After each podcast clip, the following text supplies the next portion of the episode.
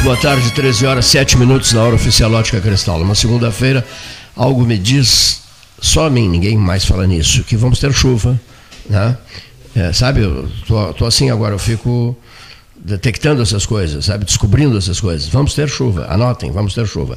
Eu só quero fazer um comentário rápido aqui no início do 13, um comentário rápido e necessário. É, foi preciso que um dos integrantes da mesa, na, na semana passada, encaminhasse uma pergunta. Não estava no ar? Não, não estava? Está. Assim, encaminhasse uma pergunta ao senador Luiz Carlos Reis, que veio nos visitar ao vivo aqui. Fiquei muito contente com a visita do Reis.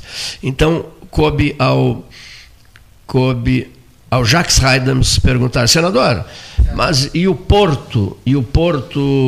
Uh, e o Arroio do Sal. Arroio do Sal. É, o senhor está envolvido nesse Litoral ponto, norte do Rio Grande do Sul. querendo saber e tal, e tal, e tal, e tal. E ele, com a maior serenidade do mundo, respondeu assim: sim, estou envolvido, capital privado, tenho trabalhado furiosamente, o, posto, o, o, o porto será inaugurado, Porto de Arroio do Sal.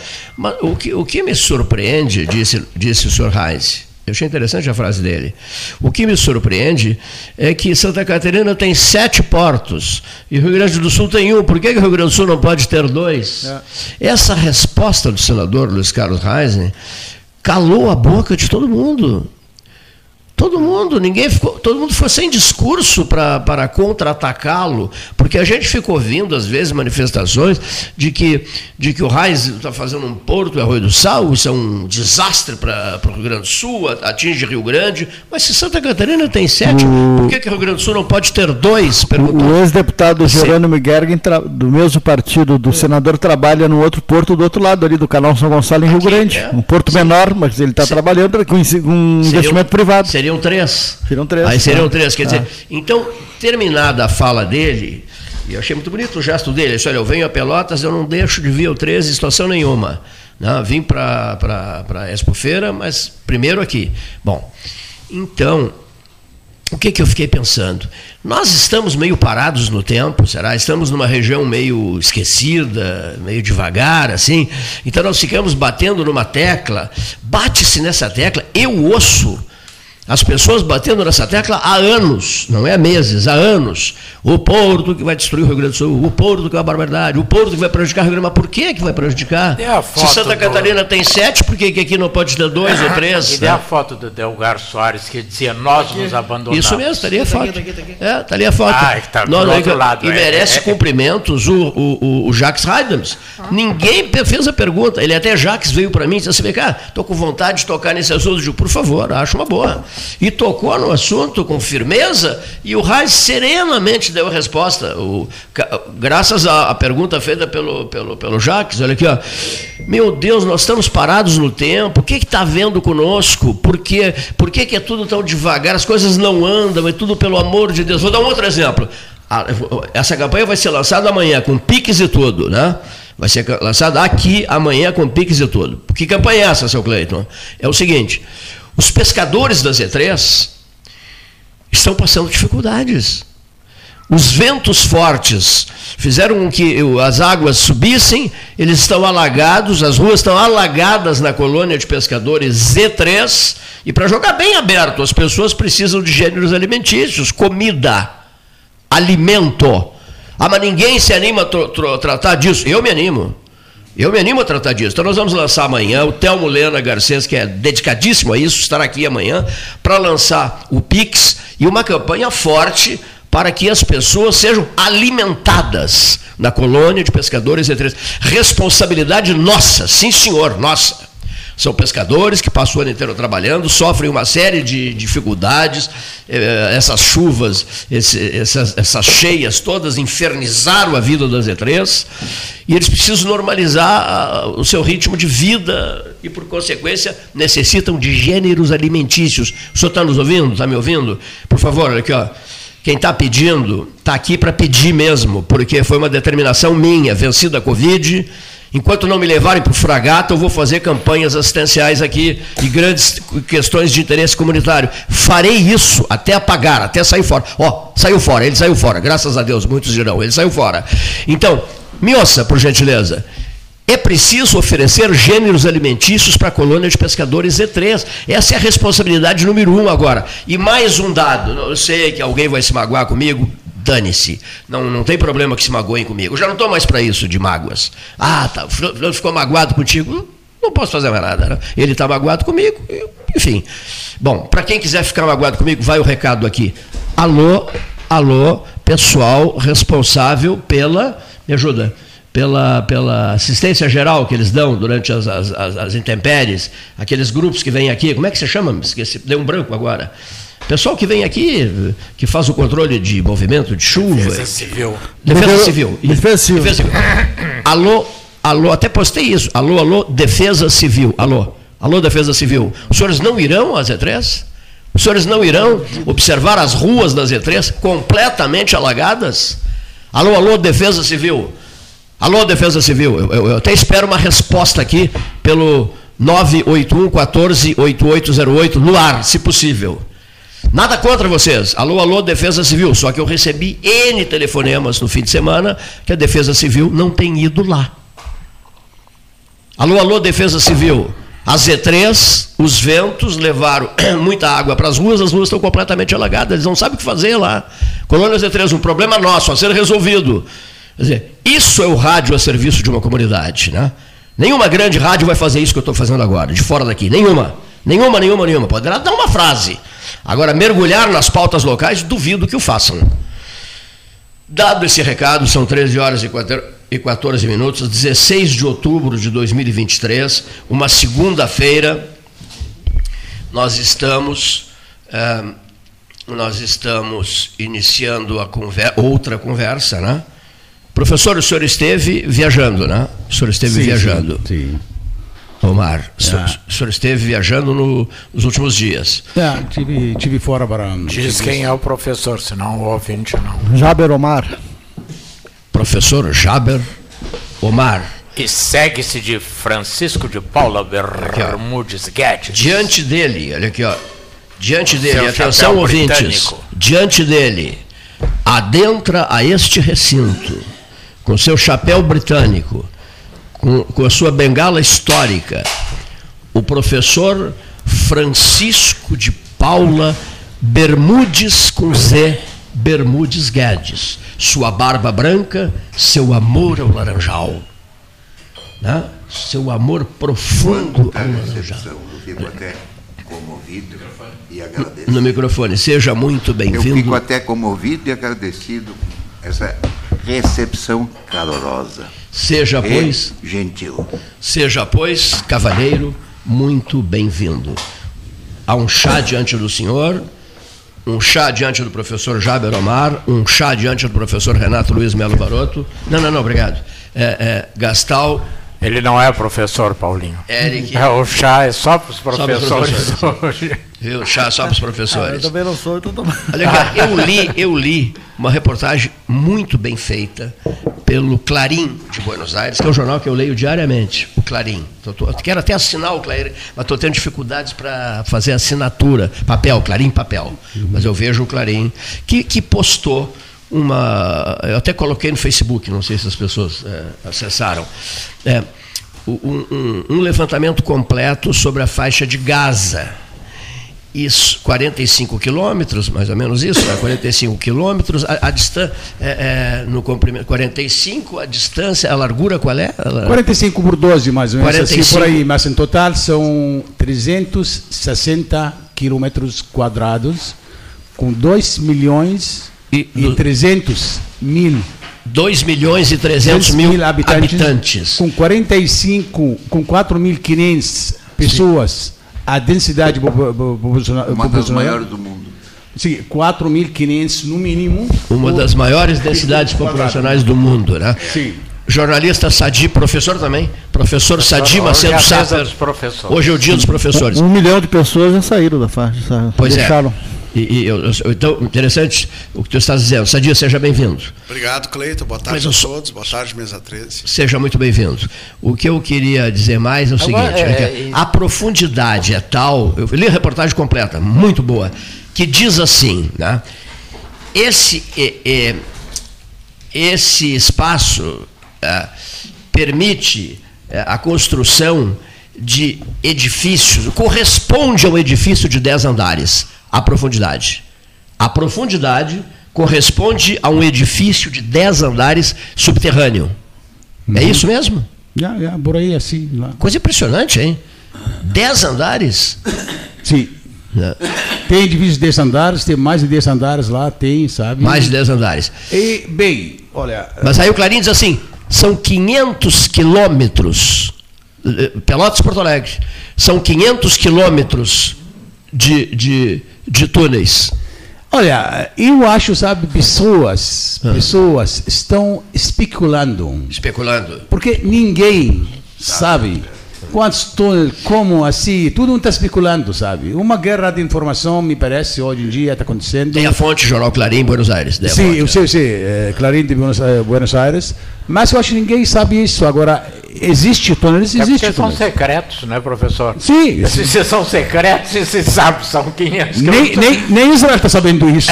nem o secreto Israel está sabendo Olha, isso. o Clarim publicou dezenas de fotografias dos túneis dezenas de fotografias, né? muito interessantes. Uma reportagem completa, está no Facebook. Eu postei no Facebook, Cleiton Rocha, está no Facebook. É uma, é uma tristeza muito grande o que está acontecendo, com atrocidades do Hamas, atrocidades da parte de Israel. E eu queria contextualizar. Perfeitíssimo. E falar da situação palestina. Bueno, eu vou, não vou, não, eu vou começar bueno com... não é palestino, é gaúcho. É. Olha a provocação. Como é? Ele diz que bueno, bueno, não é, bueno não é palestino, é gaúcho. É bueno. é, é, isso é provocação, isso é provocação. Eu ah. parto da primeira cruzada com a instalação do reino cristão, que durou 100 anos.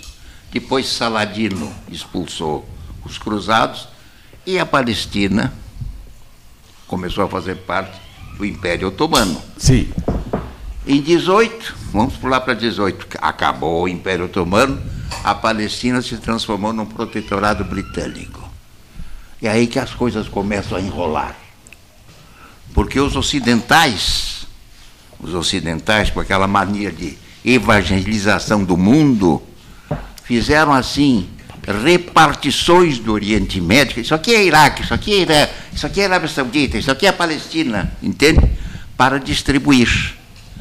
O protetorado britânico foi de 18 a 48, com a independência de Israel. Mas antes, resolveram. Agora eu vou entrar numa tese, uma tese de difícil verificabilidade. É a tese do eslavo Zizek eu chamo de Slavo Zig-Zag, porque é um filósofo que trata de arte, literatura, filme e psicanálise ao mesmo tempo. Diz ele assim: depois que os ingleses eles resolveram distribuir terras para quem não, que não tinham e afastar das terras que tinham, que era a Palestina, que eram os palestinos. Validamente, porque os judeus foram expulsos de todas as partes da Europa, sofreram aquela coisa fantástica dos pogroms, sofreram esse troço horrível, não é, do Holocausto, e aí o Zizek diz o seguinte, bota a seguinte coisa, que é difícil de comprovar, porque nós temos que mexer com a psicologia profunda, com o sentimento de culpa. Que todos nós temos sentimento de culpa. E a Igreja Católica é tão incrível no sentimento de culpa que criou o pecado venial. As crianças, quando nascem, o que, que acontece? Nascem culpadas. Mas não vão para o céu mais, se morrem. A igreja acabou agora acabou por decreto. Mortal, é, acabou por decreto. É, acabou Mas durante acabou muito com o purgatório, tempo, né? É, durante muito tempo se falava em pecados venial, a pessoa nascia já em pecado. Bom, diz o Zizek, e por o sentimento de culpa porque o mundo ocidental todo fez olhos de cego aos, ao holocausto judeu. França, Inglaterra, Estados Unidos da América do Norte, a neutralidade americana, que foi até 41, não é? América Latina toda, toda, não quis olhar de cara, de frente, o holocausto judeu, com honrosas exceções honrosas exceções de diplomatas brasileiros, tu sabe? O diplomata brasileiro aquele que é autor de veredas, né? E a mulher que deram vistos para os judeus entrarem. Bom, E pergunta o Zizek, e por que então que não deram uma parte da Alemanha Ocidental para acolher os, os judeus? Por que, que não deram, por exemplo, o estado de Rhode Island, que é maior do que Israel, cuja capital é Providence, aliás, um estado maravilhoso, é logo encostado em Washington. Uma das 13 primeiras colônias uh, americanas na América. É? Rhode Island, sim, Rhode sim, Island. É o menor estado americano. É a segunda lista de cima para é, baixo. É, é o menor, menor estado americano. Por quê? Sentimento de culpa, né? Bom, não quer dizer que os, que os judeus tenham, não devam estar num país, foram perseguidos a vida inteira, pogroms em cima de pogroms, luta em cima de luta. Eu tenho uma especial predileção pela fé judaica, porque é, os judeus construíram o um mundo. Eles têm uma fé inquebrantável. Por exemplo, eu dou exemplos. Marx era ateu. Freud era ateu, mas nunca deixaram de ser judeus. Naquela coisa firme assim, eu vou resolver os enigmas do mundo. E cito três apenas: Marx, Freud e Einstein. Fenômenos, eu tenho o maior respeito. Mas nós temos que contextualizar essa história. E tenho enorme respeito também pela cultura islâmica, pela cultura árabe. E, aliás, se conta uma coisa muito interessante, que foram as princesas portuguesas casadas com príncipes ingleses que ensinaram aqueles porcalhões a beber chá em taça de porcelana, porque bebiam chá em taças de bronze. Isto é influência árabe na, no desenvolvimento de Portugal. Sutileza, delicadeza, poesia, arte e ciência. Enorme respeito. Eu fico muito triste. Outra coisa, Eu vou ocupar um pouquinho mais teu espaço para te dizer uma coisa. Morreu esse, filó, esse sociólogo. Domênico De Masi. É, morreu. Mas ele disse uma coisa muito importante. Eu li, li, o último livro dele, pelo menos eu acho que foi o último. Li, ele disse uma coisa muito interessante antes desse livro. Eu sou de uma geração privilegiada, é da minha geração. Porque a minha cidade não enfrentou bombardeamentos, não houve guerra. Eu fiz um levantamento da minha vida com relação aos conflitos Fiquei preocupado. 7 de setembro de 41, Pearl Harbor. Eu nasci naquele ano. Em seguida, os comentários sobre a Segunda Guerra Mundial, a família, né? Em seguida, um pouquinho mais tarudinho, na adolescência, a guerra na Coreia. Em seguida, a guerra do Vietnã. E não acaba. E não acaba. O que há com a espécie humana? Que não se encontra nunca. É isso, ah, Cleito. Bom, se o Cleito me permite, é? acho que o Maissara ia falar alguma coisa. Uh, mas antes, de, de, antes do Maissara falar, eu queria dizer que foi um privilégio ter ouvido o professor Guedes, que além da sua simpatia e carisma, é sempre uma oportunidade de aprender algumas coisas com ele. Nessa rapidíssima digressão que ele fez aí, ele percorreu, Varoto, dois mil anos de história, viu só? Foi, voltou, tá, tá, tá. Sim, e, embora depois eu, eu, tenha algumas observações a fazer, mas acho que o, o Maissara ia dizer alguma coisa. Não, bem, professor, boa tarde a todos, ouvintes do, rádio, do programa 13 Horas, professor Guedes, volta professor... Uh, Sadi. Sadi. Sadi. Sadi. Amigo, amigo, amigo Sadi, sabe, Sadi, sabe, isso aí, todos os ouvintes aqui. O professor colocou, constitualizou de fato o assunto, mas eu vou dizer e posso talvez contribuir para mais um pouco o que você falou. Sim, claro, sem dúvida. O slogan é, que foi levantado povo sem terra para terra sem povo. É isso aí. Esse slogan que foi levantado. Isso é a tese do Zig-Zag. Essa é tese que foi levantado. Agora vou dizer uma coisa. Jesus Cristo, quando nasceu, ele era pastor. E se foi pastor, significa que tem lá terra, que tem água e tem, e tem, e tem agricultura. Então não é, não é uma terra sem povo. Não. Claro que não. Esse povo palestinos tem origem, professor, de 6, 7, 8 mil anos, sabe? Então, então, quando nós falamos, ok, vamos colocar isso no contexto, os palestinos, de fato, lá, milhares de anos. Milhares. É a origem deles Canaã. Eu não vou agora entrar na história antiga toda. Agora você pulou para o 18, claro, antes de mandato britânico que Inglaterra, naquela época, a força colonial mais forte, mais dominante no mundo. E mais porca. Em 1917, de fato, saiu aquele que se chama Declaração de Belfort, que prometeu aos judeus um Estado nacional em Palestina. Então, Palestina existia porque ele fala isso, com preservação de direitos civis e religiosos do público lá. Imagina, não é algo político. Esse foi em 1917, professor. 1920, aí Inglaterra assumiu o mandato britânico. De 2020, de 1900, 1920 a 1947, Inglaterra. Foi 48 para a independência. Sim, sim, sim, sim, sim, sim. Sabe? Aí Inglaterra, Inglaterra ajudou, incentivou a imigração judaica para a Palestina. Eu quero a primeira coisa que qualquer pessoa que está me ouvindo, eu vou diferenciar entre judaísmo e zionismo. Porque tem pessoas zionistas que não são judeus, incluindo a atual presidente Joe Biden, que ele falou, sou zionista, mas eu não sou judeu, mas ele é zionista, falou. Porque acredita nas ideias deles. E tem muitos judeus também contra o zionismo. Então tem que diferenciar Sim. essas duas coisas. Inglaterra incentivou a migração para a Palestina.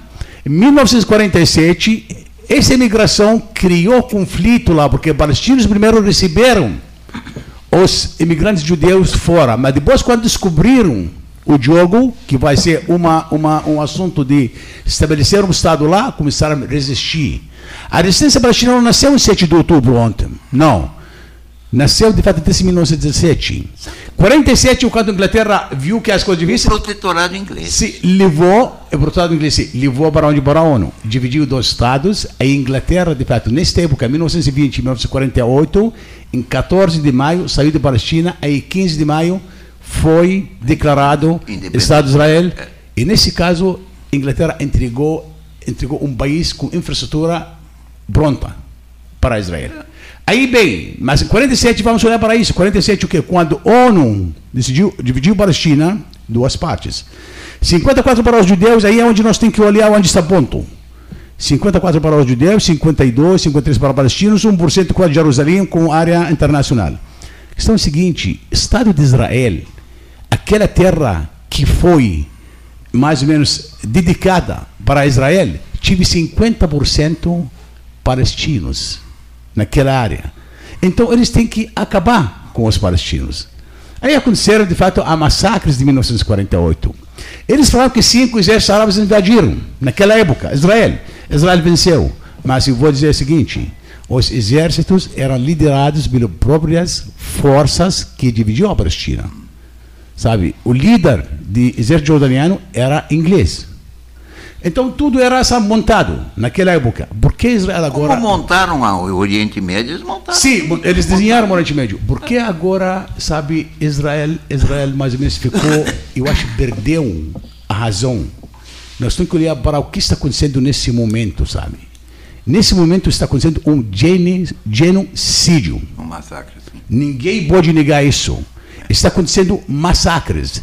Porque você não, você não pode proibir criança de ter, de ter comida, de ter água e ter eletricidade. Você não pode atacar os hospitais. Você não pode atacar a, a ambulâncias. Você não pode atacar os jornalistas. Você não pode derrubar 5, 6, 7, 8 andares de cima a baixo. Você não pode fazer tudo isso, sabe? Esse é um crime da guerra que está acontecendo. Seja que seja, Hamas agora, quando falamos 48, e foram deslocados naquela época, professor, 750 mil palestinos, 48. 400 aldeias foram destruídas naquele momento pelo gangues de Israel naquela época, pelo exército. Esses caras tornaram refugiados. Gaza agora quem está lá? 70% da população são refugiados que origem deles é de 48. E Israel faz 18 anos aqui, alguém pergunta, pergunta o que Hamas fez não sei o que. Hamas não fez, Hamas, eu vou dizer, resistência palestina. O que eles fizeram? Aquele slogan que Israel sempre na frente todo mundo fala, exército não pode ser vencido. Nosso exército venceu cinco exércitos árabes em 48, venceu a guerra seis dias, em seis dias contra exércitos árabes. Agora chega um grupo com uma forma assim, como falei aquele dia, ventiladores. E tudo venceram que se chama o exército que não pode ser vencido, exército mais sofisticado, melhor equipado, com tecnologia, com tudo isso. Esse que mexeu orgulho do exército israelense de Israel, sabe, foi atendido. Orgulho deles foi atendido, sabe? A reputação dele foi atendida e por isso agora a vingança, a vingança é o quê? Você quer vingar? Vai vingar contra contra quem luta, vai. Porque até agora eles falam, bom, mas, mas, mas a resistência palestina matou não sei quantos civis. Bem, na guerra acontece vítimas civis. Mas até agora, 400, quase em torno de 400 soldados israelenses que foram mortos. O problema deles não fala sobre isso. Eles falam sobre, sobre 155 pessoas, que incluem tem mais de 100 pessoas, são exército, estão reféns com Hamas. Não é reféns. O governo do Bibi vai cair, né? Não, esse, não, não, não é vai cair, eu acho que vai cair feio depois, mas não é agora. Agora não é, não é agora não. Então, o mundo hoje em dia, o que está observando? Quando esses divisões todos caem em cima das pessoas, quando Israel fala, quando o ministro do exército deles diz o seguinte: essas pessoas são animais na forma de ser humano. E, e serão tratados dessa forma. O que significa isso? Ele considera outros são animais. E assim então, ele, está, ele, está fazendo, mais ou menos, seguindo a política de terra arrasada. E o professor, sabe, simplesmente eu acho que os, os, os, os, os, os fatos, as fotos explicam melhor do que às vezes palavras. As fotos são bem vistas em todo mundo. Imagina, sabe, eu não, não vou agora comparar alguma coisa assim. Imagina, você causou meu problema, meu amigo. Você causou problema de refugiados, Gaza. Agora, quando lutar contra você, eles são terroristas. Presta atenção. Chamam terroristas. Quando pessoas em Cisjordânia lutam contra Israel, eles são violentos. Está usando violência. Quando você criticar Israel, você é antissemita. Quando um judeu criticar Israel, você não gosta de ti mesmo. Ah, tem uma coisa interessante, é. sabe? Eu, eu li uma, uma coisa, professor Guedes, você vai gostar. Li uma coisa. Por 75 anos, a questão não está solucionada a ONU, a comunidade internacional, o senhor Biden e Schultz, tudo isso são responsáveis sobre esse, esse problema. E são sócios, porque eles podem solucionar isso de uma forma bem rápida e bem fácil. A questão é ocupação. O inocental, Ramaz. 75 anos, olha, você, olha aqui, você tem, conhece uma guria, uma menina, por 75 anos. Ela fala para ti, bem, vamos casar. Não, vamos separar. Aí, ainda não está indo bem, vamos separar. Então vamos ter, cada, cada um de nós tem o estado dele independente. Você vai dizer, não quero separar de ti. Tá, então, vamos casar, senhor, então. Então vamos ter um estado único. Não, eu não vou casar. Você não quer casar, não quer separar. E você quer eu seja submetido a você por força. O que você quer comigo? Aí é a questão, doutor, professor, sabe? Essa é a questão. 75 anos, Palestina ofereceram, queremos dois estados. Vocês não querem dois estados, queremos um estado só em que todo mundo pode viver em paz, judeu, cristão, muçulmano. Não queremos. O que você quer? Que se chama-se quando você forçar uma pessoa que não quer casar com ele, não quer se separar dele e quer por força ficar com ele. que se chama isso aí? Na linguagem. que chama? Chama estupro. Simplesmente. O berto de estupro, sabe? Esse aí, claro. Então, os, os, os, os, palestinos nós temos que olhar, olhar para as causas, não é para as consequências, sabe? E eu não vou dizer que civis não foram mortos no ataque de Hamas, sabe? A morte de civis eh, pode ser, sabe, não aceito de qualquer forma, seja que seja, porque é uma vida humana. Mas de diferença entre coisa entre morte intencional e não intencional. Intencional e sistemática, sistemática assim para você conseguir seus objetivos. A gente não pode aceitar, uma sabe? Barbárie. Sabe? Assim. Então, as fotos do professor, Gaza está queimando, sabe? Todo mundo está pedindo, por favor, sabe? Abre um, um corredor para passar comida, dá água, dá energia elétrica, elétrica dá comida. Esse criança não tem culpa, sabe? Ah, você quer ir atrás de quem luta, vai atrás dele. Mas não vai dizer que eles estão protegendo isso. Não vai dizer isso, sabe? Infelizmente, exército... É, é, são os ódios humanos né, que não se explicam. Eu quero fazer uma pequena intervenção rápida a minhas homenagens à diplomacia brasileira porque ela foi meio obscurecida durante esses quatro anos de medievalismo que nós enfrentamos. Aceito críticas contrárias. O embaixador brasileiro estava em férias, suspendeu as férias, porque podia ficar muito confortável. Estou aqui no quentinho, deixo o chargé d'affaires, lá respondendo pela embaixada. Voltou a Israel, manga de camisa no aeroporto, providenciando. O nosso embaixador em, na autoridade palestina. Não, ah, eu estou falando de Tel Aviv, estou falando do outro. Sim. Por que, que nós temos um embaixador lá e não é uma embaixada? Porque não é reconhecido internacionalmente a autoridade Chamala, né? A autoridade palestina, sim, Ramallah. Ramallah. Mas tem um embaixador, reconhecendo a importância. Trabalho extraordinário. Foi o primeiro país que providenciou a remoção dos seus naturais. Quer dizer, minha, presto aqui as minhas homenagens da diplomacia brasileira e a atuação da diplomacia brasileira no cenário internacional. Mas o, mas o Brasil, mas o Brasil reconhece o, o passaporte palestino e reconhece né, o, o, Estado palestino, mesmo sem território. Exato. Aliás, é uma decisão da diplomacia do ex-presidente Fernando Henrique Cardoso e que naquela época o Brasil recebeu vários palestinos com passaporte palestino. Mas não é a, de Estado. Por isso que tem uma representação o, o professor, isso. mas com um embaixador. Tá, o professor Sadi quer falar, mas só para completar o que tu disseste Sim. antes de passar a palavra Sim. ao Sadi. Sim. Os Estados Unidos, ao contrário do Brasil, o presidente Joe Biden disse que cada um saia por sua conta. Estão discutindo não quem montou, vai pagar a passagem. Não montou um sistema de resgate dos americanos. Então, professor Sadi Saper, há tanto tempo que não o uma vejo. coisa antes, olha aqui, a diplomacia brasileira é tão extraordinária, né? isso, isso precisa ser dito, que o Brasil não se limita a um ministro das relações exteriores. Né? Tem dois. Não, eu acho um absurdo isso. Porque, veja, o chanceler fica desmoralizado diante do conselheiro em relações internacionais do presidente da República. O presidente da República tem um conselheiro de relações internacionais, que já foi chanceler, o Celso Amorim, mas eu acho que assim, a presença de um assessor para relações internacionais, havendo um Ministério de Relações, de relações Exteriores, né? havendo, havendo um chanceler, e há muita história história envolvendo a figura dos chanceleres brasileiros, até por, por ações de, do passado e o, o, trabalho extraordinário desempenhado por tantos nomes. Né? É, mas, enfim, não, é só um registro. Né? Mas só para lembrar que isso é uma característica do PT. Nos outros governos tinha o Marco Antônio. E Garcia. Garcia que fazia o papel e, e hoje. Eu não vejo incompatibilidade, pelo contrário. O, o, o chanceler, é, quando houve o começou o conflito, ele, ele estava no, Camboja, no Sudeste Asiático, e lá continua. De lá ele mais ou menos tenta acompanhar, tenta coordenar essa, essa questão do, do, resgate dos brasileiros uh, em Israel.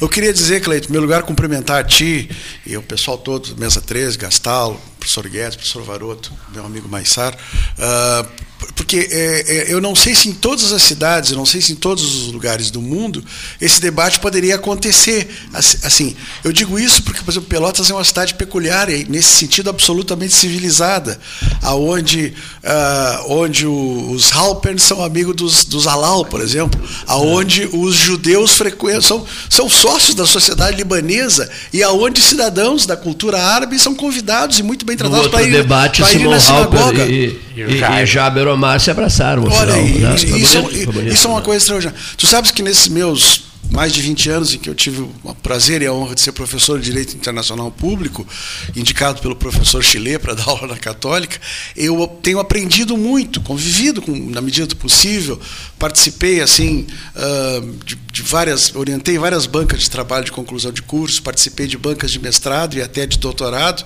e quando estava fazendo doutorado em São Paulo, tive o prazer de fazer um curso com um, um professor holandês, cujo nome me escapa agora, ele é professor convidado da USP, um holandês, com quem eu, eu, eu aprendi muito.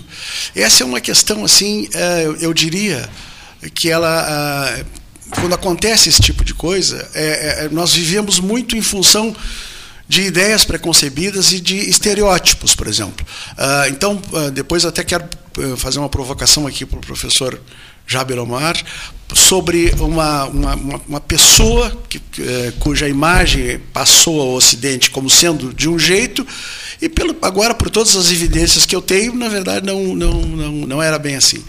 E, e eu vejo que há muita paixão nessa, nessa questão toda uh, do, do, Oriente Médio. Uh, se tem muitas questões, assim, é, é, questão religiosa, questão cultural, questão uh, histórica, etc, etc.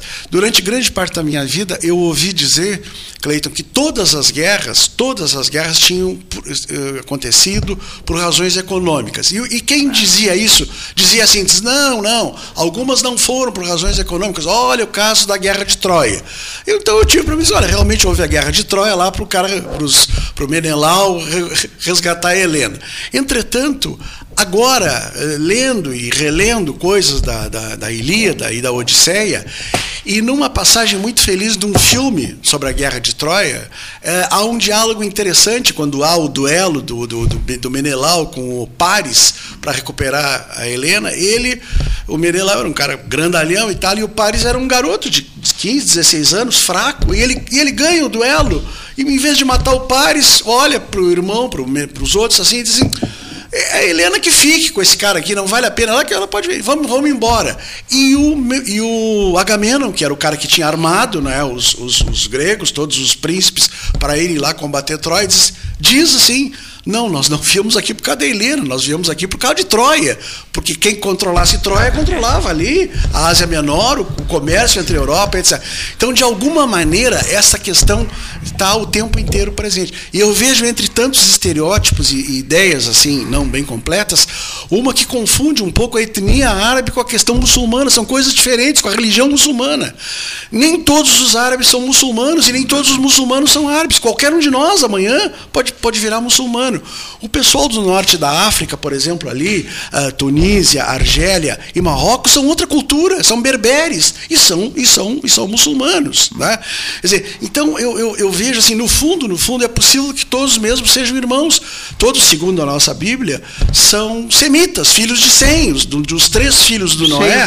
Sem, Cã e Jafé. Somos Não, e, e uma coisa interessante, a religião uh, muçulmana. Em primeiro lugar, eu queria dizer o seguinte, ó, eu já dei uma, uma lida, uma vez ganhei um, um exemplar traduzido do padre Cláudio Noski, do Alcorão.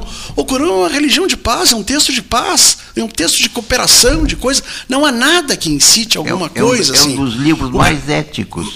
Exatamente isso. Quer dizer, e, e, a religião muçulmana reconhece como profetas pessoas importantes da religião católica, do Antigo Testamento e do Novo. Agora, uns meses atrás, Renato, eu tive o privilégio de ir com a Ângela no lugar onde teria vivido os últimos anos a Nossa Senhora, em Selçuk, na, na Turquia Turquia, né, perto de Éfeso ali, e, e, muitas dessas figuras assim importantes para o judaísmo, como Abraão, por exemplo, são considerados profetas, precursores da vinda de, de, de outro profeta, de outro filho de Alá ou de Deus, seja como for. Então isso, isso é interessante. Eu digo assim, essa é uma, é uma guerra de estereótipos.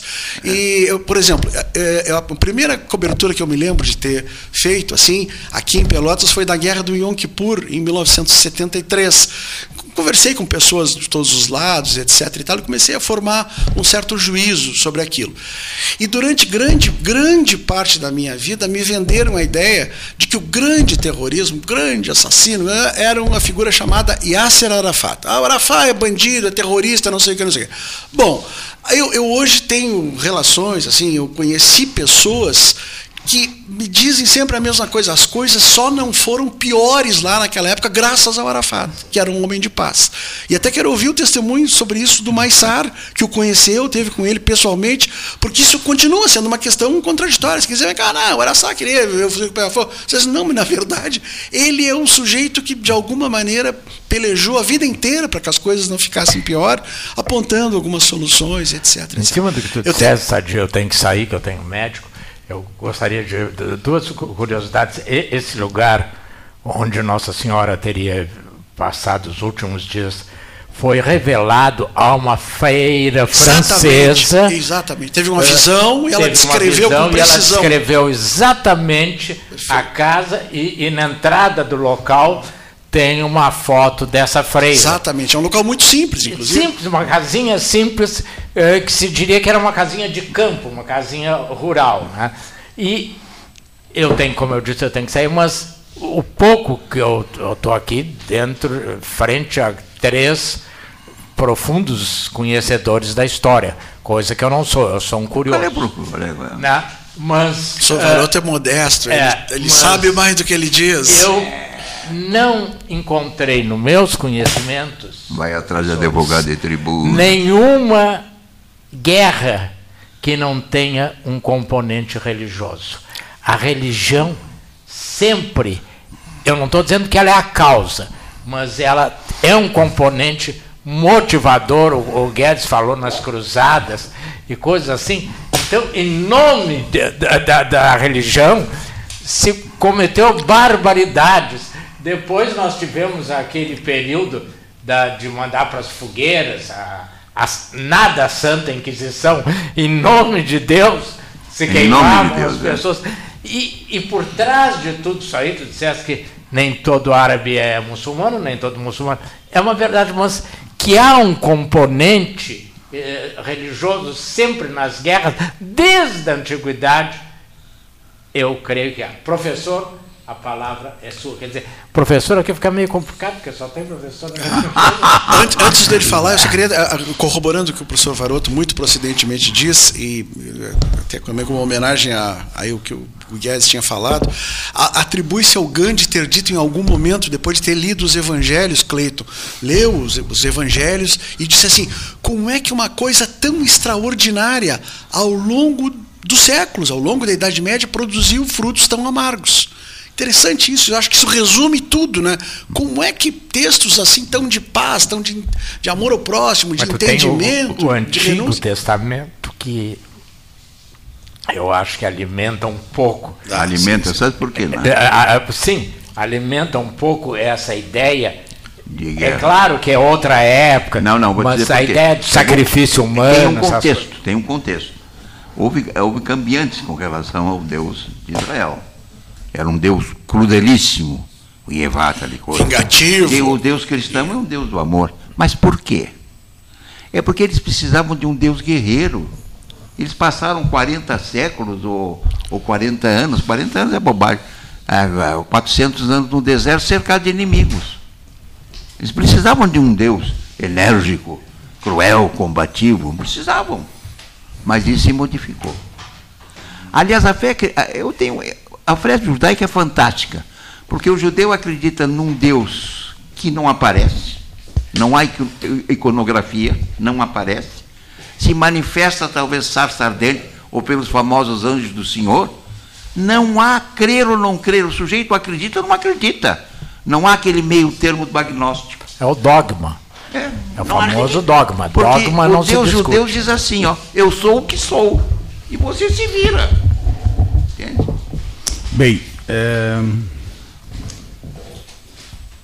Entender, César? Porque eles precisavam de um Deus muito forte é, geralmente sabe quando a gente pode assim discutir, analisar os fatos que podem ser vistos, verificados por aí, é fácil chegar a certas conclusões. Agora, quando a gente fala sobre as coisas que não aparecem, nós temos que acreditar na forma cega. Sabe, religião, alguma coisa tem forma cega, você tem que acreditar porque a Bíblia diz isso, a Alcorão diz isso, a Taurá diz isso, sabe? A questão é, duas coisas. A relação entre guerra e economia. Assim, é, as guerras foram religiosas eu, antes. Eu preferia uma relação entre guerra e psicose. É, eu vou dizer o seguinte, sabe? É, a história, todos os conflitos, todos os conflitos, a história nos disse quando aconteceu e como aconteceu. Mas a história não, não, não nos informa por que aconteceu. Eu acho que esta resposta é de economia. Economia é dá para te resposta o porquê. É de natureza humana. Se, natureza humana, olha, mas natureza Até humana. Até hoje nós não Sim. sabemos o que fazer com a agressividade humana. Nós somos uma espécie eh, devastadora. Bem, a natureza humana tem uma coisa principal, cada um, segundo os capitalistas, sistema capitalista, procura seus próprios interesses, sabe? Mas eu vou dizer uma coisa, professor. Agora, a criação de Israel Agora eu vou dizer o que o que está acontecendo na Ucrânia nesse momento. O que está acontecendo na Ucrânia, sabe? Agora a criação de Israel, a, a, o, a declaração de Belfort foi em 1917. O Holocausto, que é condenado por todo mundo, em qualquer lugar, aconteceu em 1900, entre 1943 e 45, ou 39 e 44, sabe assim. Então, essa aí, a criação do Estado de Israel, foi previsto antes de sair. Porque aí tem interesses econômicos aqui. Porque para você dominar aquela região, simplesmente você tem que dividir aquela região que você começou a falar. A França e assim dividiram. Então aqui tem parte econômica da guerra. Tem parte econômica. A parte econômica é simplesmente a dominação de forças coloniais. E vou dar outro exemplo, professor. Tu acha que a presença de França na África, a presença de França na, na, na África, está lá por, por, Qual é o motivo está lá, sabe?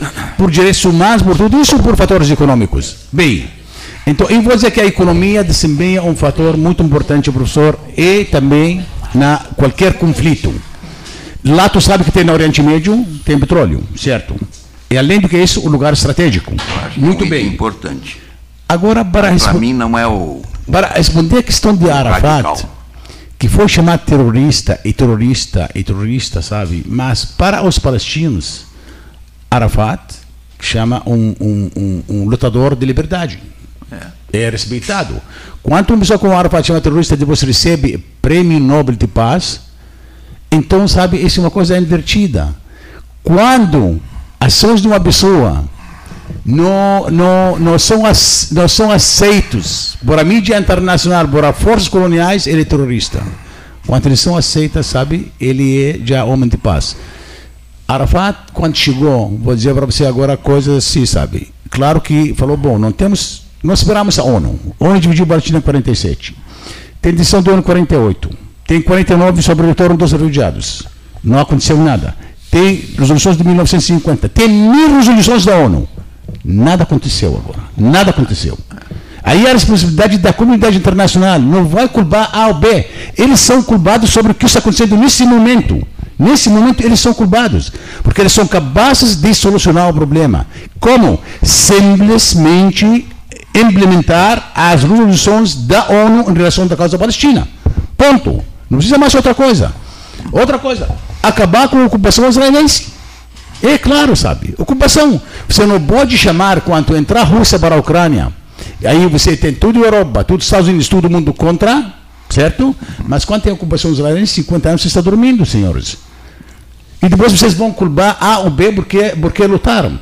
Ou simplesmente você nos falou, quando começou a falar, doutor, sabe, o que? Um, vamos, slogan foi: terra sem povo. Que sem povo? Os caras estavam de onde chegaram? De onde? Nasceram de onde? Para povo sem terra. E outra coisa, sabe, eu não vou, sabe, independente, como falei no começo, eu faço uma diferença entre judaísmo e zionismo. É, Faz é, muita é. diferença. Sim. Agora, um brasileiro. Agora, a máquina sionista de propaganda no mundo é inteiro é muito forte. Poderosíssima, né? Vamos Muito forte. É, um, um brasileiro, judeu, sabe? Nasceu brasileiro aqui, cultura brasileira, língua brasileira, não sabe coisa nenhuma, sabe? Ele pode chegar agora na Israel e ver que a cidadania é israelense.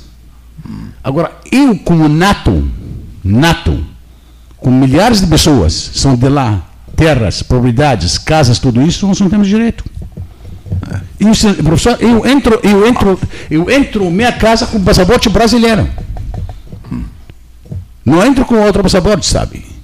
Enquanto qualquer outra pessoa, sabe, de fé judaica, pode, sabe, se transformarmos em um israelita. Isso, isso, me lembra Guedes e Clayton e Maissari, Castal, uma época em que todos os árabes, por uma deturpação que vinham, que migravam para o Brasil, para a América Latina, eram chamados de turco, porque, por causa do Império Otomano, tinha é. passado no Estreito de Mascate, é. e, e, e, a península era dominada pelos turcos, então o cara vinha com um carimbo no passaporte turco, o que é uma coisa depreciativa, na claro verdade não é. era. O cara era libanês ou sírio, não é. sei o quê, né? e, e costumou se chamar, hoje menos, felizmente menos, mas todo o pessoal que vinha de lá, né, os turcos, não sei o quê.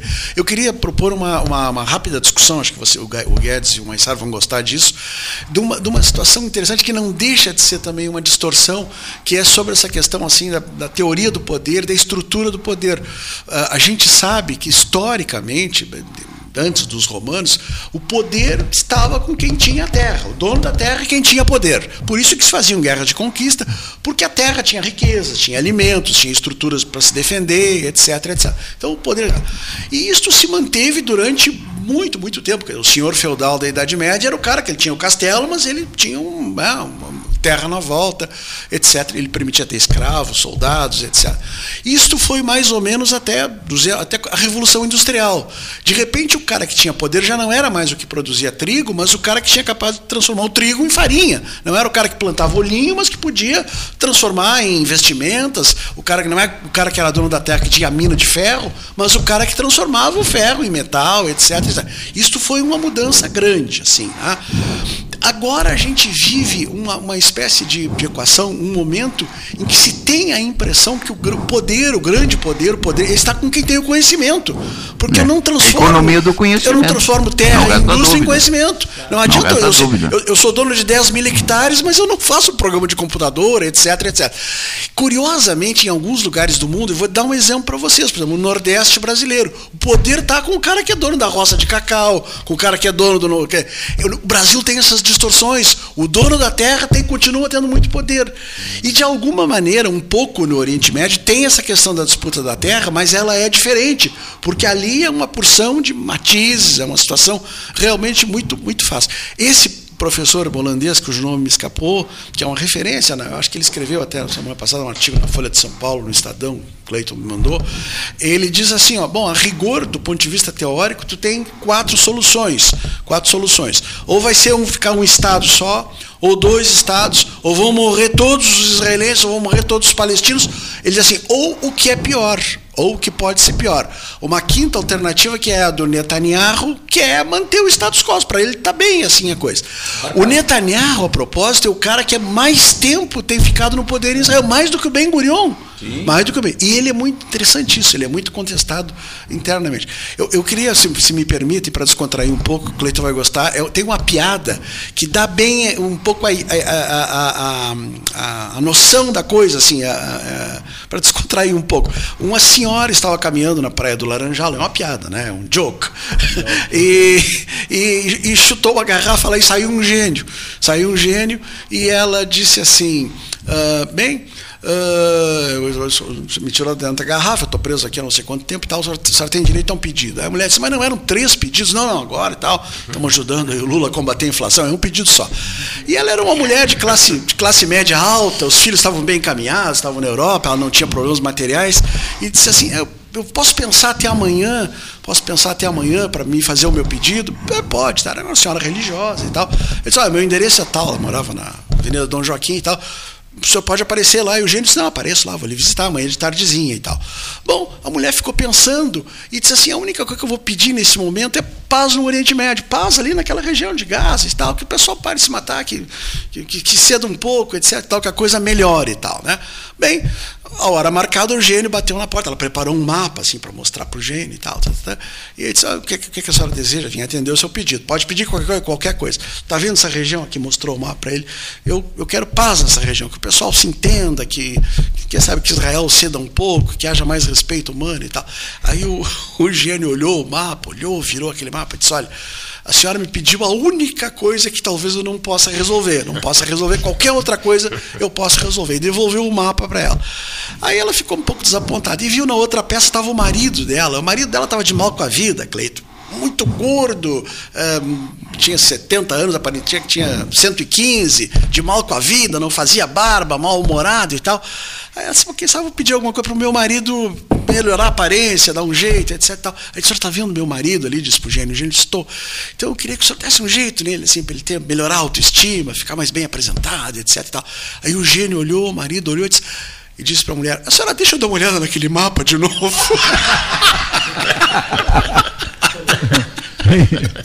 que maravilha. É.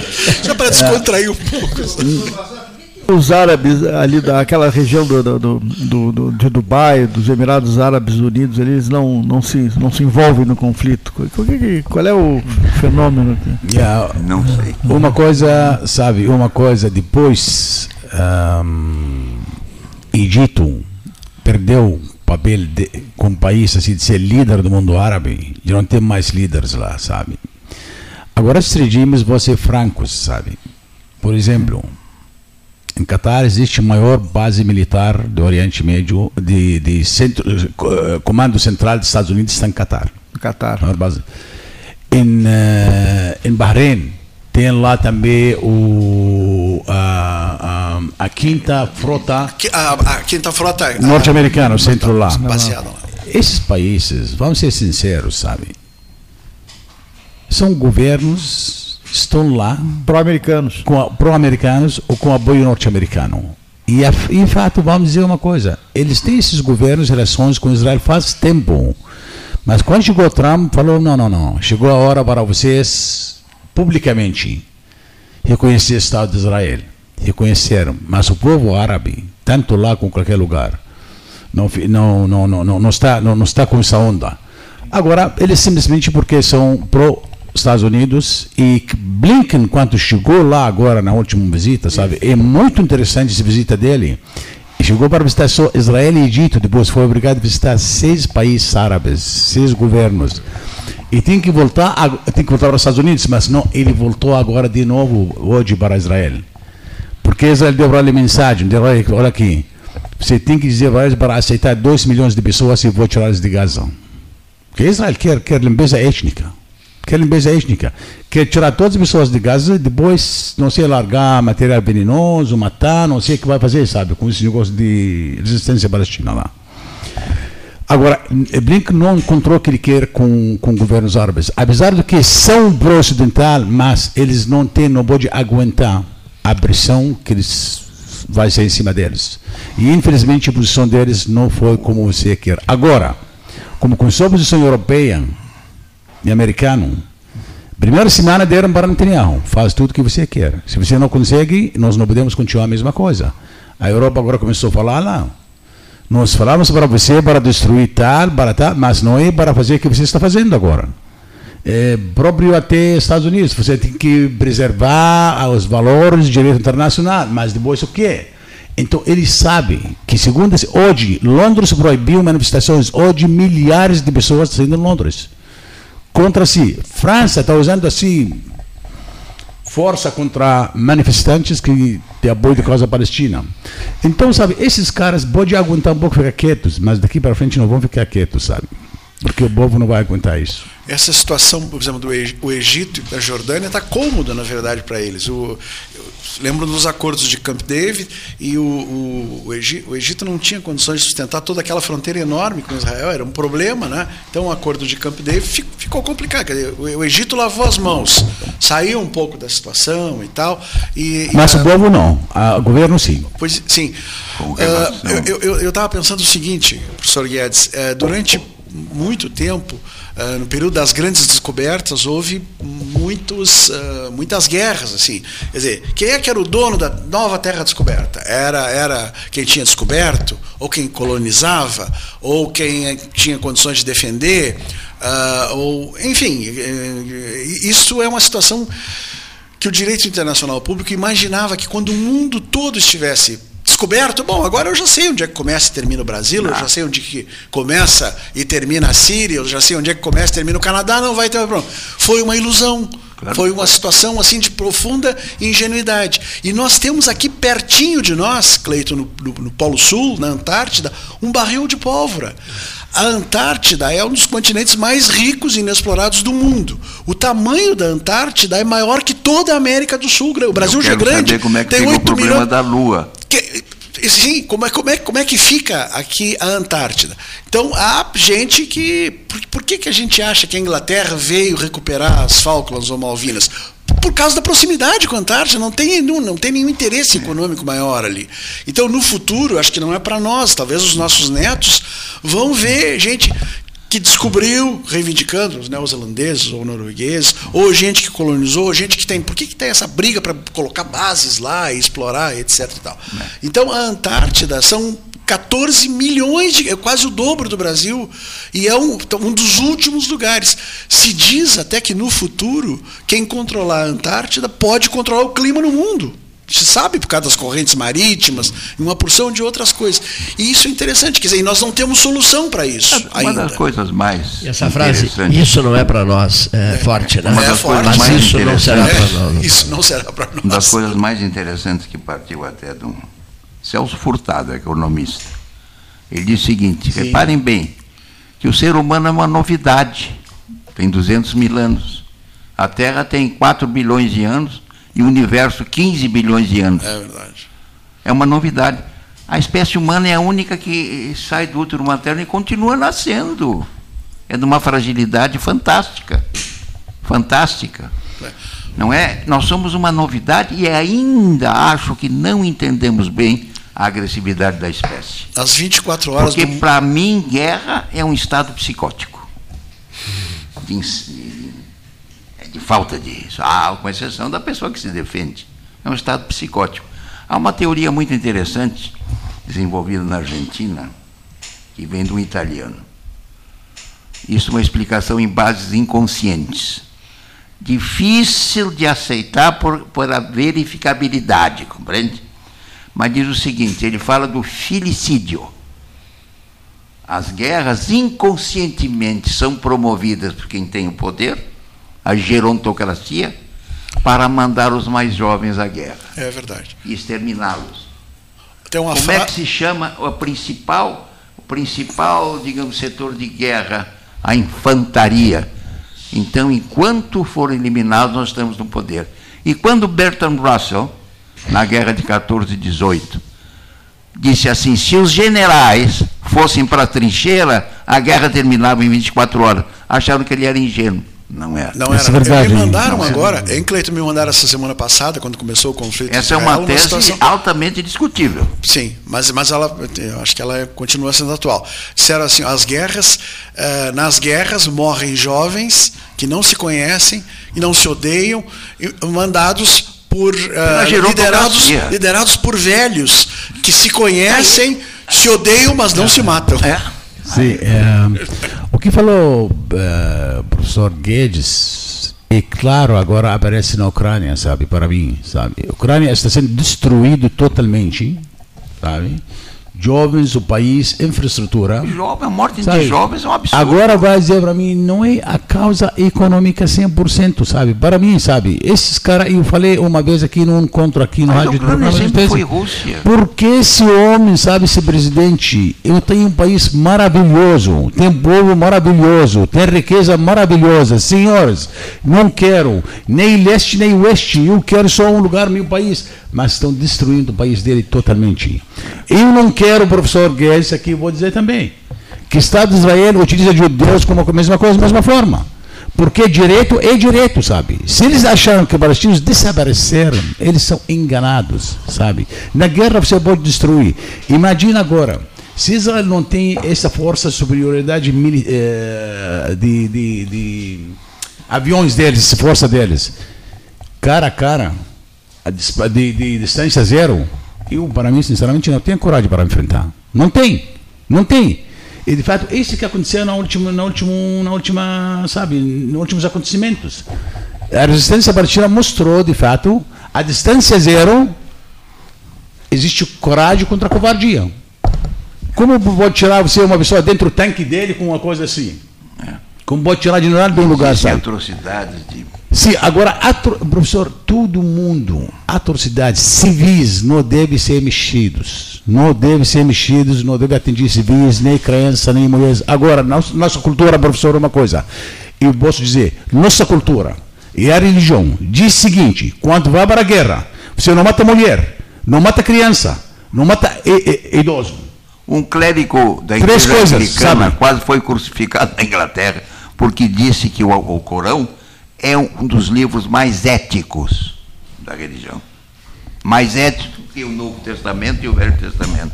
E foi criada essa cultura, professor, e todos nós, pode dizer para ti, qualquer pessoa, não existe quem vai matar uma criança ou uma mulher, uma coisa, é criminoso. Olha, olha, olha. Não pode, sabe? A gente tem isso na cabeça. Ah, então, a cultura tem isso nos cultura. Agora, eles fizeram a guerra, agora a guerra de informações, eles falam que Sim. a resistência palestina matou criança, cortou o pescoço deles. Que até agora até agora foram desafiados é, para mostrar qualquer prova e não conseguiram, sabe? Uma grande mentira. Que o, que o, inclusive, é bom observar a diplomacia brasileira que não se referiu ao Hamas, hein? Porque parece que é um intento de não trazer a guerra para dentro do país. É. Nossa, é difícil uma coisa, uma coisa interessante, Guedes, na, na, na, abertura da Constituição Brasileira, eu acho que é no artigo 2 eh, diz ali os principais, os principais os princípios que regem a nação brasileira. Então, a questão do apreço à democracia, a pluralidade política e tal, e diz. Uh, combate ao, ao, terrorismo, assim, não, não nenhum tipo de compactuação com o terrorismo. Dizer, já há uma condenação prévia. Eu digo isso porque, por exemplo, agora, nesse episódio, ou em outros episódios anteriores, alguém, de uma maneira desinformada, disse assim: ah, tinha que ter havido um comunicado contra, não sei. Não, isso já está ali. Porque no fundo, no fundo, ninguém, ninguém é muito, ninguém é muito, ninguém pode ser a, de ser consciência, ninguém pode ser a favor não, do não terrorismo. Pode. E isso também vira muitas vezes uma questão de semântica. O que para um lado pode ser não são assassinos, são guerrilheiros, são para outros pode ser não são combatentes, é. são pessoas, são nacionalistas, etc, etc. Eu, Tudo é uma, desculpa, Cleiton. Não, não, não, é uma pergunta do, do, do João Manuel King para vocês. Nós temos o nosso intervalo. Eu, vou, o King, eu vou fazer a leitura antes. O Guto King? Isso, não, não, não, o João Manuel, mano dele. É, senhores participantes da mesa, gostaria que comentassem sobre os interesses das indústrias de armamentos que, que oferem altos lucros com a produção e venda dos mais diversos equipamentos mortíferos. Bom, essa é a pergunta de João Manuel King. São 14 horas 13 minutos, hora oficial Ótica Cristal, endereço da Calçadão da Andrade Neves, Calçadão da 7 de setembro. Aqui o Salão Amarelo, debate 13 horas da Católica de Pelotas. Uh, mensagens voltaremos, vocês responderão essa pergunta. Associação Comercial de Pelotas é um dos órgãos mais antigos do país, sempre em defesa da classe empresarial, com uma história marcada pela transparência e pelo compromisso com seus associados. Faça parte do nosso quadro de sócios. A ACP está localizada no edifício Palácio do Comércio, Rua 7 de Setembro 274, telefone 3028 1541, com o ramal 200. Quem trabalha no campo como você sabe que só existem duas opções: crescer ou crescer. E para isso é preciso ter muita força de vontade e a força do Banrisul, o banco que mais cresce no agro aqui no estado. Com o novo Plano Safra Banrisul, mais de 11 bilhões serão disponibilizados para o custeio e investimento da safra. Saiba mais em banrisul.com.br barra Plano Safra pensionista do IPPREV. A prova de vida voltou a ser obrigatória. E para que não haja suspensão do seu benefício, é necessário que você realize a sua prova de vida no mês do seu aniversário. Para isso, basta acessar o App Servidor RS ou ir em qualquer agência do Banrisul. Mais informações em nosso site. Um lembrete do IPPREV. Governo do Estado do Rio Grande do Sul. O futuro nos une. Marque Mais recomenda: folhado doce, mignon ou pão de mel. O gosto de biscoito caseiro é tradição. Biscoitos Zezé. Carinho que vem de família há 55 anos. Marco Investimentos XP, uma empresa pelotense, a maior assessoria de investimentos sem conflito de interesse do Brasil. Comece hoje mesmo a cuidar do seu futuro e viva mais tranquilo. As melhores soluções patrimoniais, financeiras e corporativas você encontra na Marco Investimentos XP. Venha tomar um café com um de nossos especialistas e simplifique a sua vida financeira. Nosso endereço é na Avenida Dom Joaquim, número 1515, loja 2, no edifício Moinho Office em Pelotas. Minuto Simers. O Sindicato Médico do Rio Grande do Sul representa e defende os médicos sob todos os aspectos em prol de adequadas condições de trabalho e valorização profissional. Além de oferecer assessoria jurídica, contabilidade, plano de saúde e diversos benefícios. Associe-se ao Simers e tenha defesa 24 horas. Ligue 51 3027 3737. Nas estradas administradas pela Ecosul, você está protegido 24 horas. Precisando de apoio, é só ligar 0800 724 1066, que também é WhatsApp. O Centro de Controle Operacional agilizará o seu atendimento. E se quiser reabastecer as energias, já sabe, os postos de serviço de atendimento ao usuário estão à sua disposição, oferecendo conforto e segurança em pontos estratégicos das rodovias 24 horas por dia. É só chegar. Ecosul, sempre perto de você. Inglês, espanhol, alemão, francês, italiano, japonês, mandarim e português para estrangeiros. Todas estas línguas você aprende no MAB, Centro de Idiomas, nas modalidades presencial e online. Procure o MAB e habilite-se para o mundo. Rua Santa Cruz, 2121, fone WhatsApp 53 981 42 1100. Quer comprar, vender ou alugar? A Imobiliária Pelota é a parceira ideal para a realização dos seus desejos. Opções inovadoras de atendimento a qualquer hora e em qualquer lugar. WhatsApp, visita remota, tour virtual, contrato digital e outras ferramentas seguras e práticas para você fechar negócio sem precisar sair de casa. Na Imobiliária Pelota, os sonhos não param.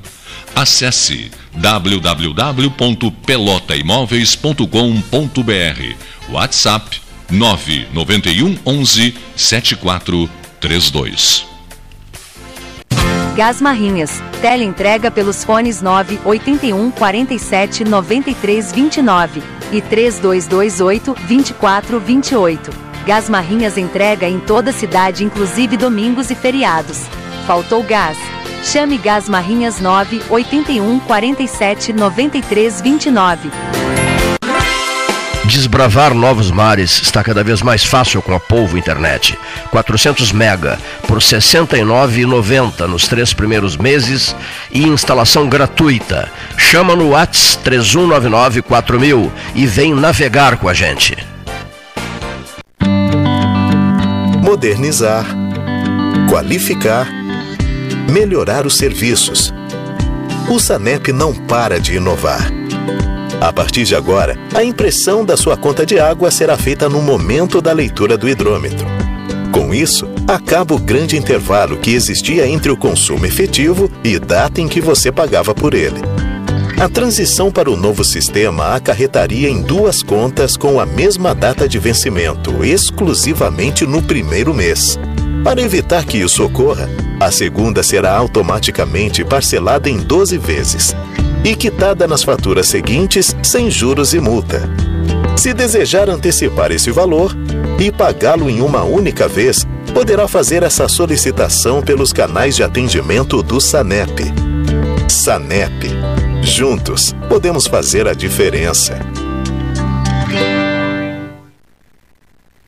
Venha conhecer o Riviera Condomínio Clube em Pelotas o loteamento conta com mais de 40 ambientes. O empreendimento tem piscina térmica, spa, quadras de tênis, cinema, espaço fitness e restaurante. São mais de 137 mil metros quadrados de área verde e uma infraestrutura completa para a sua família. Visite o nosso plantão de vendas na Avenida Ferreira Viana, número 2065 e saiba mais. ACPO Empreendimentos. Realize agora. No rolê da hora, balada com respeito da MET. Em Pelotas, a partir de agora, a junção na região da Gonçalves Chaves pode ir até a meia-noite, mas depois fica proibida a venda e o consumo de bebidas alcoólicas nas ruas. Fica ligado e bora chipar a balada com respeito. Rolê da hora, balada com respeito da MET, Prefeitura de Pelotas. A SPO ampliou e inovou. Há 40 anos prestando serviços em arquitetura e construção. Agora também é consultoria imobiliária especializada. As tendências no mercado de imóveis, projeções, prospecções, oportunidades e as melhores estratégias e logísticas de compra e venda. Mande um WhatsApp para 53 98117 8685 ou ligue para 53 3028 9944 e converse com a equipe SPO. Aquarela Tintas, uma empresa com equipes especializadas em Pelotas, Rio Grande e Porto Alegre. Aquarela Tintas, Rua General Osório 1259, telefone 3225 5000. Avenida Domingos de Almeida 677, telefone 3227 4444. Avenida Dom Pedro I 2208, telefone 3227 9091. Avenida Duque de Caxias 685, telefone 3221 1646. Avenida Adolfo Fetter 1344, telefone 3278 8609.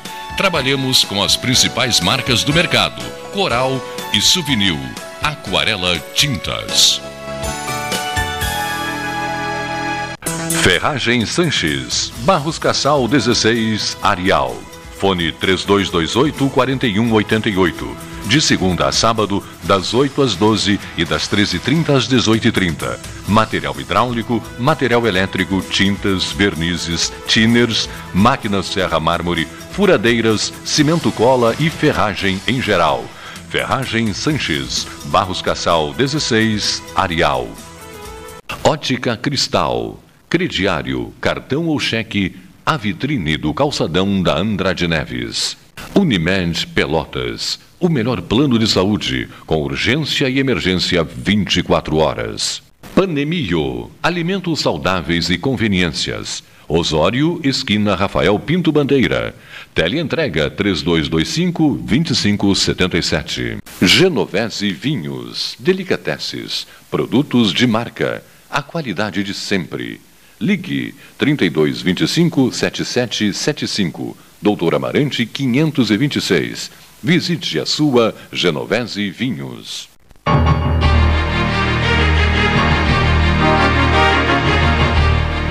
Senhores, são 14 horas e 20, senhores, são 14 horas e 23 minutos. Bom, eu, em função até de pedidos de pessoas inúmeras, eu acho que nesse momento cabe é, que os senhores façam uma projeção, o Sadi já se retirou, Macedo Sapper, que os senhores façam uma projeção né, é, para as próximas horas ou para os próximos dias. Os senhores são pessimistas? Os senhores acham que há uma tendência de que o conflito cada vez se torne mais forte, mais intenso?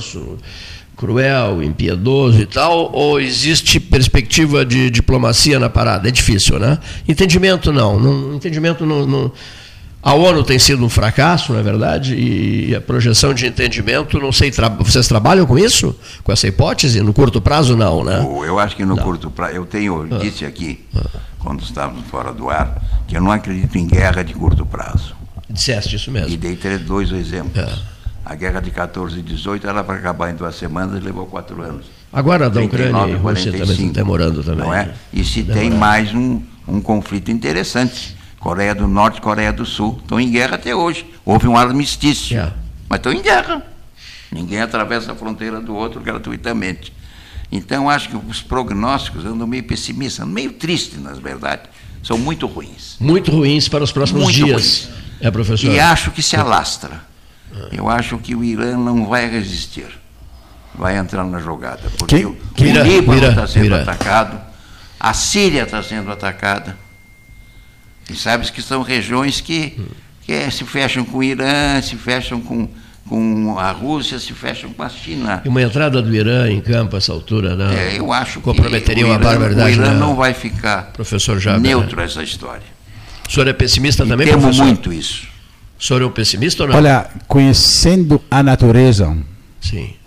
de um Estado como Israel, sabe? a natureza, e conhecendo a força de Norte-América, que agora atualmente são sócios do que, do que está acontecendo. Norte-América está sócio. Não é uma assim, só vou dar apoio tudo isso, são sócios. Eu acho, por enquanto, o mundo ocidental, o mundo hipócrita, que deu para o senhor Netanyahu, talvez uma semana, dez dias para solucionar o assunto. Aí ele fez tudo que dentro a, a possibilidade dele. A destruição, a fome, cortar todos os meios de vida para crianças, mulheres, velhos, população civil, ele já levou o tempo que ele precisa levar. Não conseguiu. Eu acho que a opinião, a opinião pública mundial começou agora a se pressionar. Começou governos deles, que vocês não podem continuar ociosos dessa forma. Tem que reagir, pelo menos na forma humana. Israel não quer isso. Israel não quer isso. Então, no curto prazo, eu acho Netanyahu, Israel, tem que voltar com uma vitória. Agora, como vai voltar com vitória? Eu acho, até se volta com vitória, já acabou. Já acabou, sabe? Eu acho que a resistência palestina saiu vitoriosa no dia 7 de setembro. Acabou. Esse precisa, professor, anos e ciclos. E vai ser ainda, talvez, uma disciplina nas faculdades, nas academias militares do mundo, como um grupo pequeno pode fazer isso. Um. Uh. Então, eu não estou muito assim agora no Constituição Brasil. Eu tá estou sentindo que tanto governos árabes que foi que perguntou para mim, agora serão pressionados, o governo do Oeste são pressionados e o mundo é capaz de tomar algumas algumas etapas atualmente para tentar solucionar assunto. Depois, eu acho que após disso aí, o mundo vai acordar. Mas é o quê? Aqui, depois de 75 anos, não fizemos coisa nenhuma, esse foi o resultado. Se nós vamos esperar mais, vai ter pior.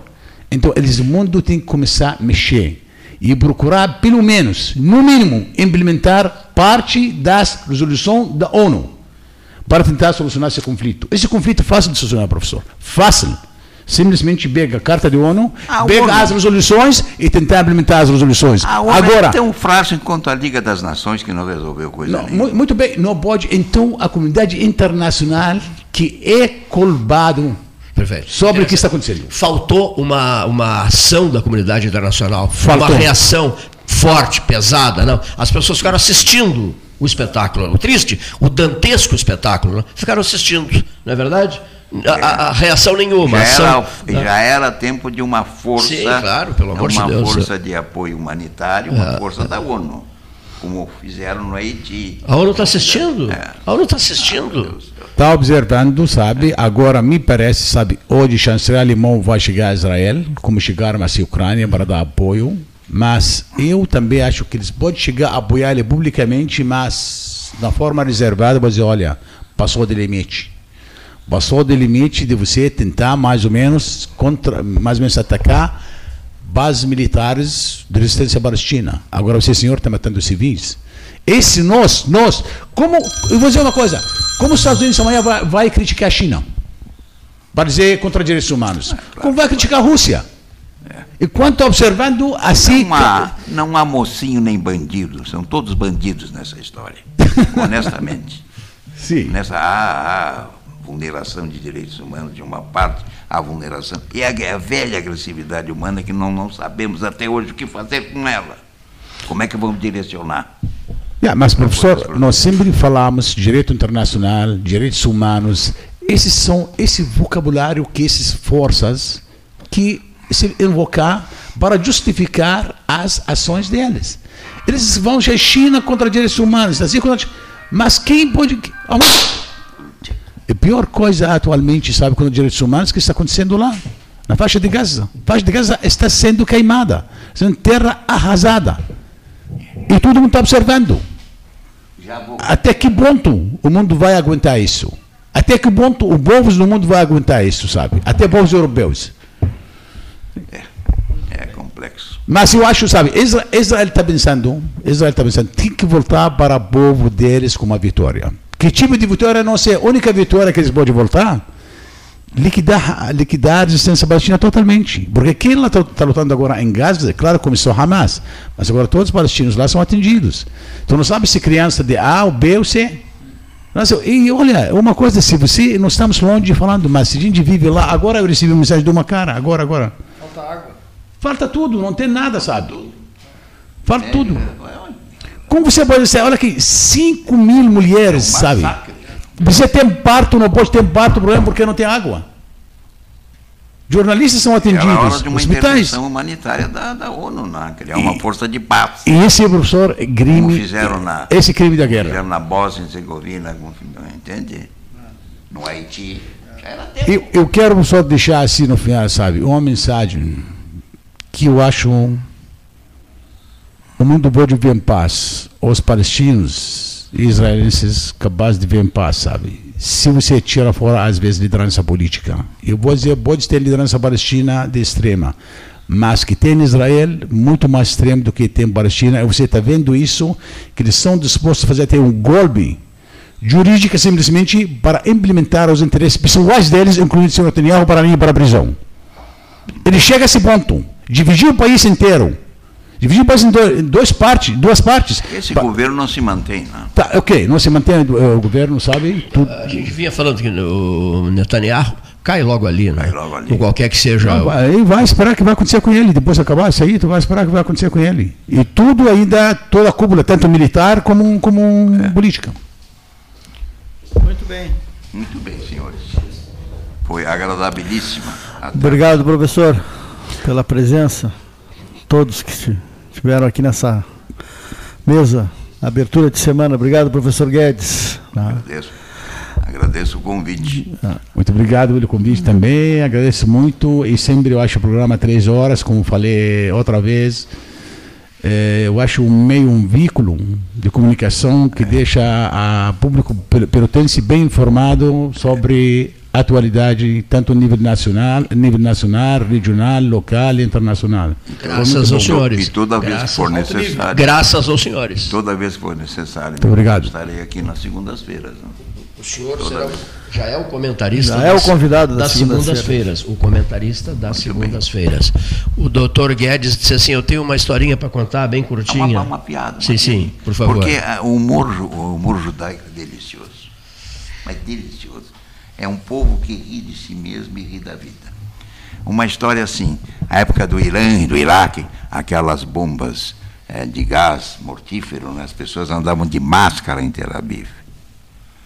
E uma senhora se queixou, uma senhora judia se queixou por um judeu. Escuta, é coisa desagradável, toca a sirene, eu tenho que abrir a minha mala, boto aquela máscara, que coisa deselegante. minha senhora, sempre há um benefício do malefício.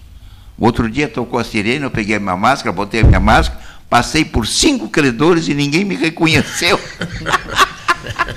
E eu acho que foi, nós não respondemos, professor, não sei, tem um tempinho, um minuto, tem, não tem? Sim, sim, tem, sim. tem. Eu acho que nós não, não respondemos uma pergunta que chegou de um ouvinte, estou vendo um, é, break um ouvinte sobre armamentos. Isso mesmo, sei, não, ouvinte não, do colega isso nosso é, trabalho, é, professor João Manuel, professor João Manuel King. Isso é a velha tese que João Manuel King. João Manuel King, não, não responderam o João Manuel King sobre armamentos. Sim, a gente não foi respondida essa pergunta, mas ah, se você olha bem, dentro dos Estados Unidos, que por ano morre em torno de 50 mil pessoas com crimes, tudo isso.